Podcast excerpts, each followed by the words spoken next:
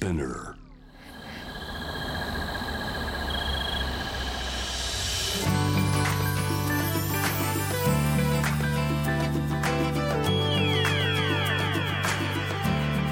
エネオス4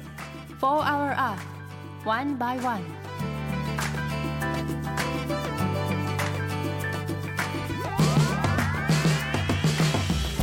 エネオス4 Hour Earth 1 by 1ナビゲーターの堀田茜ですこの時間は素敵なゲストをお招きし話題の SDGs について皆さんと一緒に学んでいく時間です、えー、7月もう終わりますけれども日々本当に暑い日が続いていますが皆さん何か暑さ対策されてますか？あの私はえー、と23年前からあの発火油発火油にはまっていてあの北見発火というところの発火油をいつも持ち歩いて暑くなると首の後ろとかこう背中とかあとは膝の裏とかにこうちょっと出して塗るとすごくスースーして気持ちいいのでおすすめです。あとはあのこうイッテ Q のロケとかで暑い国とかに行った時にすごく重宝しているのが服の上からできる冷却スプレーっていうのがドラッグストアで売っていてそれを振るだけで服がスースーするんですよ。もう体に扇風機が取り込まれたのかなっていう思うぐらいすごく気持ちよくてこれは本当にあの暑さに弱い人にはおすすめです、えー、まだまだ暑い日が続きますので熱中症対策をして気をつけていきましょう。ということで本日も SDGs 学んでいきたいと思います。そんな地球の未来を考えるこの番組はエネオスの提供でお送りします。エネオスもアジアを代表するエネルギー企業として安定的なエネルギーの供給や低炭素循環型社会への貢献のため地球に優しい新時代のエネルギーに挑戦する事業活動を通して SDGs で目指す持続可能な社会の実現に貢献しています。かなりいろいろな活動をしているようなのでそのあたりも番組で紹介していきたいと思います。そしてこの番組は J-WAVE をキーステーションに FM ノースウェーブ ZIPFM、FM802、クロス FM、JFL5 曲をネットしてお送りします。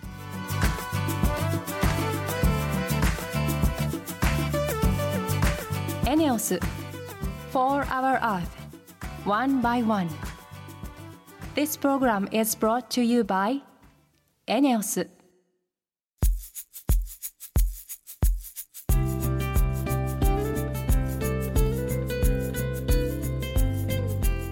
ネオス4 Hour ースワンバイワン本日のトークテーマは SDGs の目標10人や国の不平等をなくそうです。そして今回は世の中すべての人が楽しめるファッションがポイントらしいです。一体どんなファッションなのかお話を聞くのが楽しみです。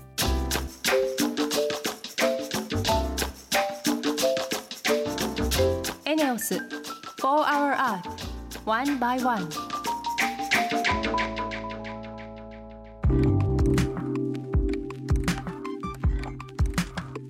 金がナビゲートしているエネオス 4HourEarth ワンバイワン本日も素敵なゲストの方とリモートでつながっています。ファッションの力で世界中の人たちを幸せにする展望デザイン事務所代表のデザイナー鶴田貴文さんです。よろしくお願いします。よろしくお願いします。私もファッション大好きなので今日はいろいろとお話を伺っていきたいと思いますがまずは鶴田さんのプロフィールからご紹介します。文化服装学院デザイン専攻を卒業後越野博子さんに師事その後子ども服 ODM 会社で島村西松屋のデザイン企画などを担当。そして2015年に自身のブランド展望を立ち上げられました、世界の越野博子さんのところで修行されてたということでどんな作業を担当されてたんですか？そうですね、うん、こちらでは新卒の半年後ぐらいに入社したんですけどももう本当に右も左もわからない素人状態と同じだったので、はい、ですのでいきなり絵に描いたようなデザインを任せていただくなんて夢みたいな話なので、えー、すごい。だから実際は小さなことからコツコツとデザインを書いて提案して、うん、デザインを管理して提案して例えばね何百枚ぐらいとか書いてそれで OK だったものが採用されて形にさせていただくみたいなそういう仕事をしてましたね。へどんな部分をデザインされてたんですか？いきなり完成されたものをデザインするほどやっぱ技術もスキルも感性もなかったので、はい、まずは小さなところからデザインしていったらいいかなと思ってとことんパーツデザインでポケットをたくさんデザインしてたんですね。はい、ポケット。そうなんです。ポケットといってもなんか手を入れるだけのポケットなんですが、うん、それがなんかすごく凝った作りになってたりとかなんか折り紙みたいな要素を入れたりとかなんか服は作れないにしてもポケットだけでも認められる存在になりたいなということでひたすら作って提案して、はい。うん、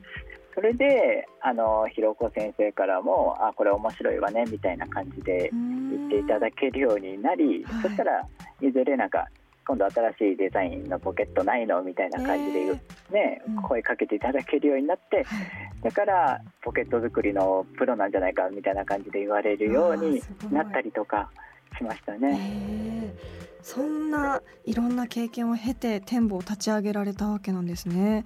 この天保というキャッチーなブランド名にはどんな意味があるんですか？天母はスワヒリ語で象という意味がありまして、はい、ブランドが象のように、まあ、誰からも好かれるような存在でありながら、うん、あの象って現地では例えばアフリカとかそういったところではものすごく恐れられている存在でもあるんですね、うん、誰からも好かれる優しさと強さを兼ね備えたブランドでありたいということでこの天母というブランド名にしました。どういったブランドコンセプトがあるんでしょうか？かなり広くなんですけども、うん、世の中すべての人へという名のコンセプトのもとに、はい、年齢国籍性別障害の有無問わず誰でも着れる服を世界へということで発信しております。うん。世界中すべての人にというコンセプトのブランドを立ち上げようと思ったきっかけは何だったんですか？そうですね。やはりその洋服が全ての人に行き届いていないという現状に気づいていたというのもあるんですね。はい、それが、まあ、きっかけとなったのは当時、まあ、もう結構1 5 6年前なんですけどもおばあちゃんの実家に行った時に、うん、おばあちゃんにその時越野弘子で働いてた時にデザインした服を着せてあげた時があって。うんうんその時になんかおばあちゃんがアルツハイマーで車椅子で移動したりするようなこともあったので、はい、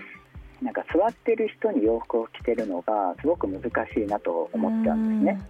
あれってやっぱなんか上着は簡単に着れるんですけど下が見てみたらお尻を持ち上げないと着れない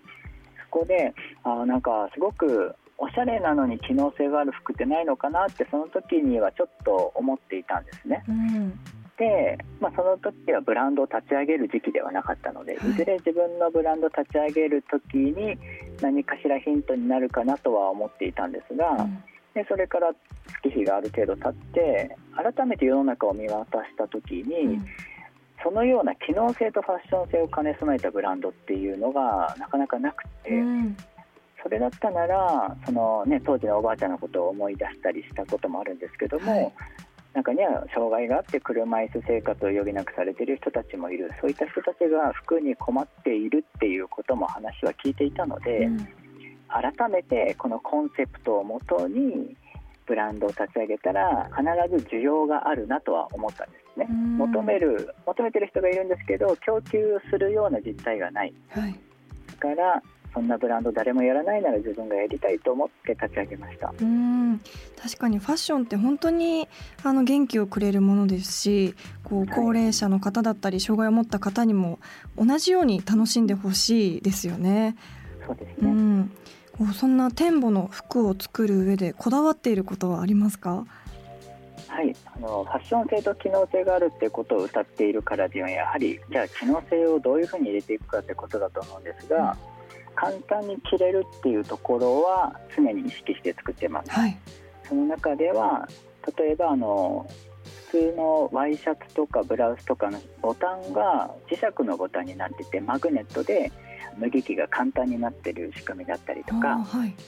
病院とか寝たきりの人とかによくあるんですけども床ずれという褥瘡っていうものがあって、うん、まあ、あの縫い目とかが邪魔して皮膚が擦れて炎症を起こして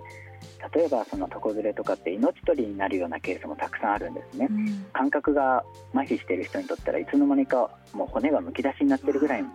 床ずれになってたりとか、うん、そういったことがある。じゃあ床ずれにならないように洋服の縫い目をなるべくなくして床ずれにも優しいという思いを込めた洋服だったりとか、うん、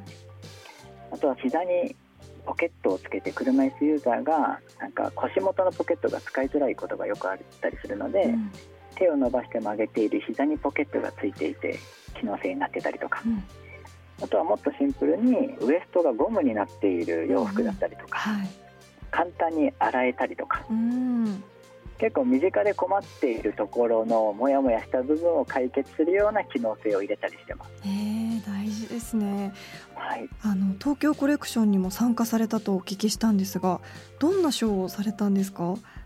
東京コレクションにはテンボというブランドであの3回ほど出演したんですが一番初めはあの障害があるモデルを起用して機能性のある服ファッション性のある服をあの発信したファッションショーを最初にやりました。うん。でそれが当たり前のように発信されたと思ったので次は戦後70周年という節目であの19451945年というテーマでもう障害がある人たちが出るのが展望の中では当たり前になっているので、もうそれは置いておいてもうそれが当たり前で障害があるような多様性のあるモデルたちで今度は平和を願うというコンセプトのファッションショーをやりました。それが1945というテーマのファッションショー。はい。でさらに、まあ、平和へのメッセージも発信できると知ったので次は人権問題ですね。ずっとずっと向き合っていたものをファッションで挑戦してみようと思いまして、うん。あのハンセン病に対する差別偏見をファッションショーでなくしたいという思いでハンセン病というテーマのファッションショーを東京コレクションで開催しました。はあ。本当に一歩一歩いろんなテーマに挑戦しているっていう感じなんですね。そうですね。うん、そして他にもショーのイベントを開催されているとお聞きしたんですが一体どんなイベントなんでしょうか？はい、ただいま企画して進めているのが、うん。あのプレイ・フォー・ピース・コレクションという平和を願うファッションショー。はい。そちらをあのただただ平和を願うってだけではなくて今年で3回目になるんですけども開催日があの広島で1年目2年目開催した時は8月6日の広島原爆の日この日にファッションとアート音楽で平和を願うイベントということでプレイ・フォー・ピース・コレクションを開催しました。うん。で広島で2年間開催できたので今年は広島から続いて次は長崎の原爆の日8月9日ですね。こちらに平和を願うファッションアートイベントを開催する予定で今進めております。うん。そのイベントはどういった感じで行うんですか？あの今のコロナ禍でもありますので、は長崎で今年開催する際には長崎県限定でモデルを公募しました、うんうん。それで約200名ほど集まった中で、直接会うことができないので書類選考という形でうん。25名選びまして、うんうん。そのモデルさんたちがあのほとんどが素人の方々ですね、うん。中にはプロの人も混ざってはいるんですがそこは本当分け隔てなくいろんな中には障害のあるモデルさんもいらっしゃいます。うん。そういったモデルさんたちで平和を願うというファッションショーをは8月9日に、まあ、実際この遠方で見れない方々に対しても YouTube で生配信をする予定ですので、うん。はい、誰でも見れるファッションショーです。私はい。も見てみたいなと思いました。すごい素晴らしいので、とはい、こういった感覚が当たり前になっていくといいですよね。こういったショーが。そうですね、うん、では最後に今後の目標について教えてください。ファッションっていうのがどうしても当たり前でありながら当たり前じゃないと思うことがたくさんあるんですね。はいで私が取り組んでいる例えば当たり前のように障害がある人でも着れるファッションだったり、うんあの例えば入院してたり寝寝ている人たちだったりがどんな人でもおしゃれをしたいけどおしゃれができないっていう現状があったりするので、そういったところに当たり前のようにファッションというおしゃれを届けることができたらとは思っております。うんそれが日本だけじゃなくて世界各国でやはりおしゃれをしたくてもできないという人たちがいる以上ファッションデザイナーとして当たり前の権利としておしゃれする権利っはい。ていうのを届けることができればと思ってます。うん。本当にそういった意味でファッションってこう人を元気にしてくれたりとか笑顔にしてくれたりかけがえのないものですよね。本日はいろいろなお話ありがとうございました。ありがとうございました。本日のゲストは展望デザイン事務所代表のデザイナー鶴田貴文さんでした。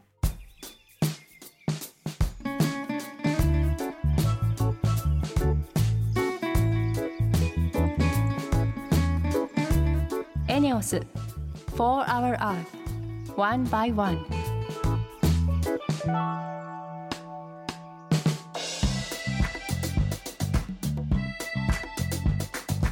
堀田茜がナビゲートするエネオス4 Hour Earth 1 by 1それでは今週の堀田茜のエネオス SDGs 推進部。よろしくお願いします。今週も素敵な部員の方とリモートでつながっています。エネオス株式会社の電気事業部の越後屋さんです。よろしくお願いします。よろしくお願いいたします今日もいろいろとお話を伺いたいと思いますがまず簡単に自己紹介をお願いします。はい。エネオス電気事業部長の越後屋正弘と申します。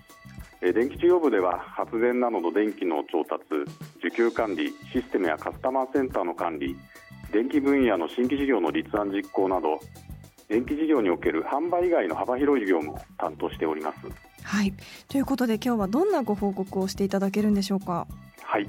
えー今後は環境負荷が少ないクリーンなエネルギーが使われる社会いわゆる低炭素循環型に社会が進展していきます。はい。その中で当社は低炭素エネルギーを誰もが快適に使うことができかつ安定的に効率よく供給することを目標にさまざまな事業に取り組んでいます、うん。低炭素エネルギーの安定供給には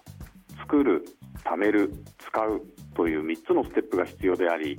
えー先週までは第一ステップの再生可能エネルギーを作るのお話をおしましたが、はい。えー今日は2つ目の作った電気を貯める制御するに関する話をしたいと思います。うー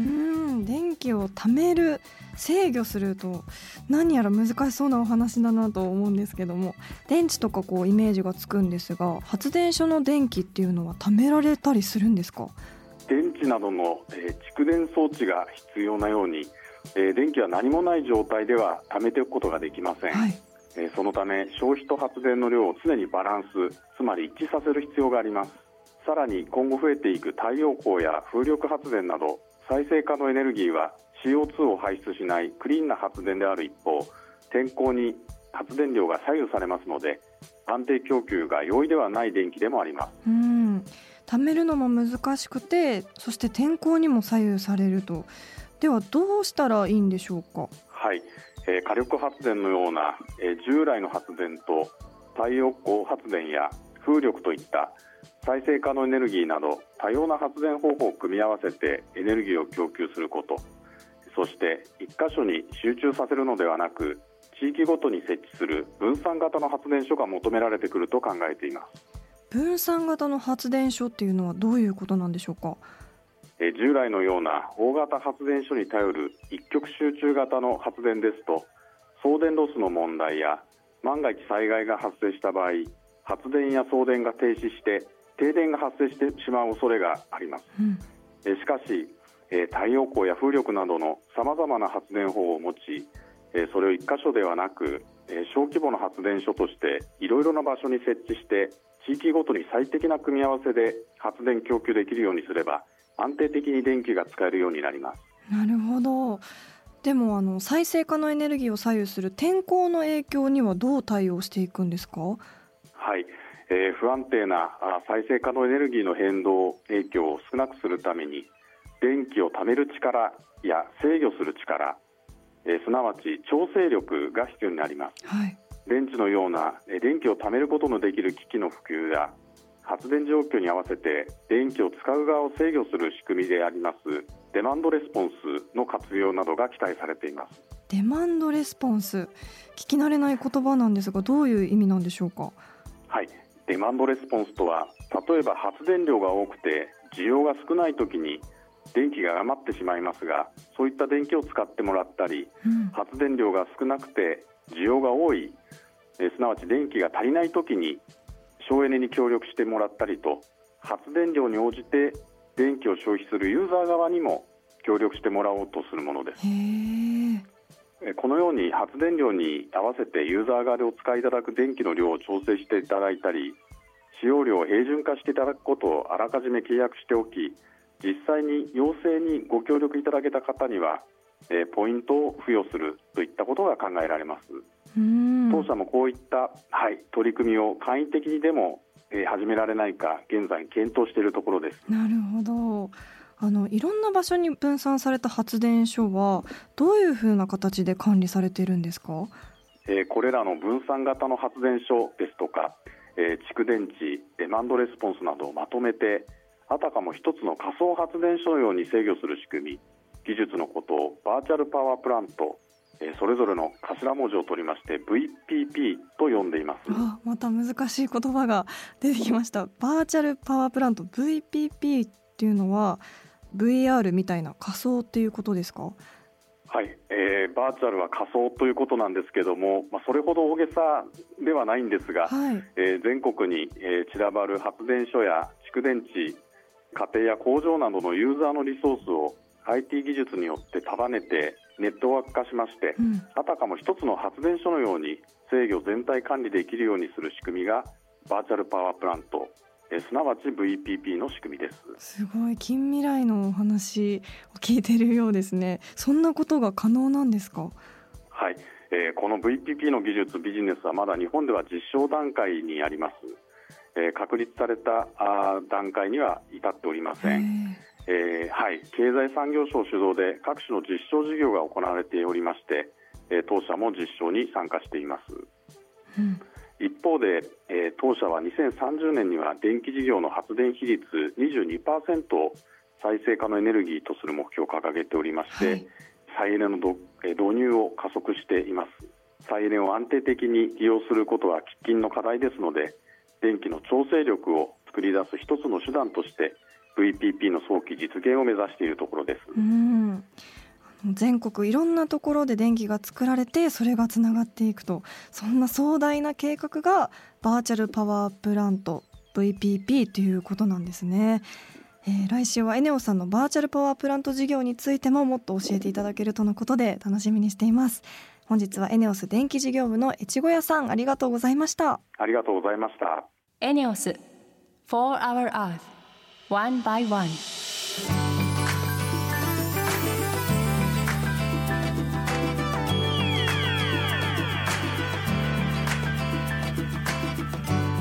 エネオス4 Hour Earth 1 by 1そろそろエンディングのお時間です。まず最初に私のお仕事の活動報告です、えー私が出演する私たち結婚しましたが毎週金曜アベマ t v にて放送しております、えー全10話の中中盤に差し掛かってきました。旦那である白洲仁君にサプライズをしていただいたんですけどそれがすごく感動する内容なのでぜひそこをチェックしていただきたいです。恥ずかしいんですが他では見れない私が見れると思うのでぜひ見ていただけたら嬉しいです。よろしくお願いします、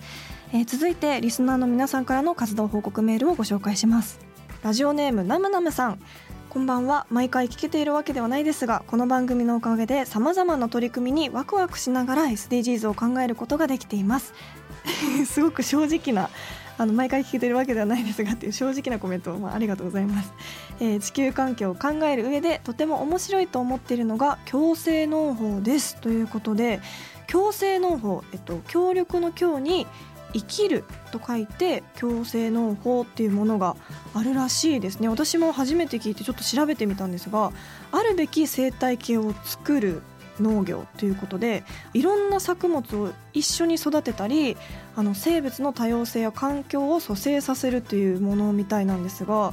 なんかすごく壮大で気になるなと思いました。見てみたいなと思いましたしなんか詳しい方ゲストにあの呼んでお話をぜひ聞いてみたいなと思いました。ナムナムさん素敵なメッセージありがとうございます。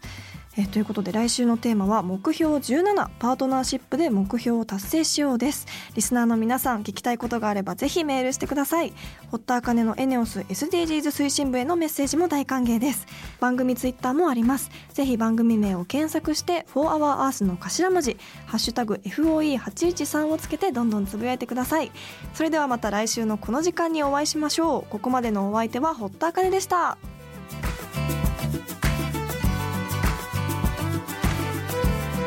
エネオス For Our Earth One by One This program was brought to you by エネオス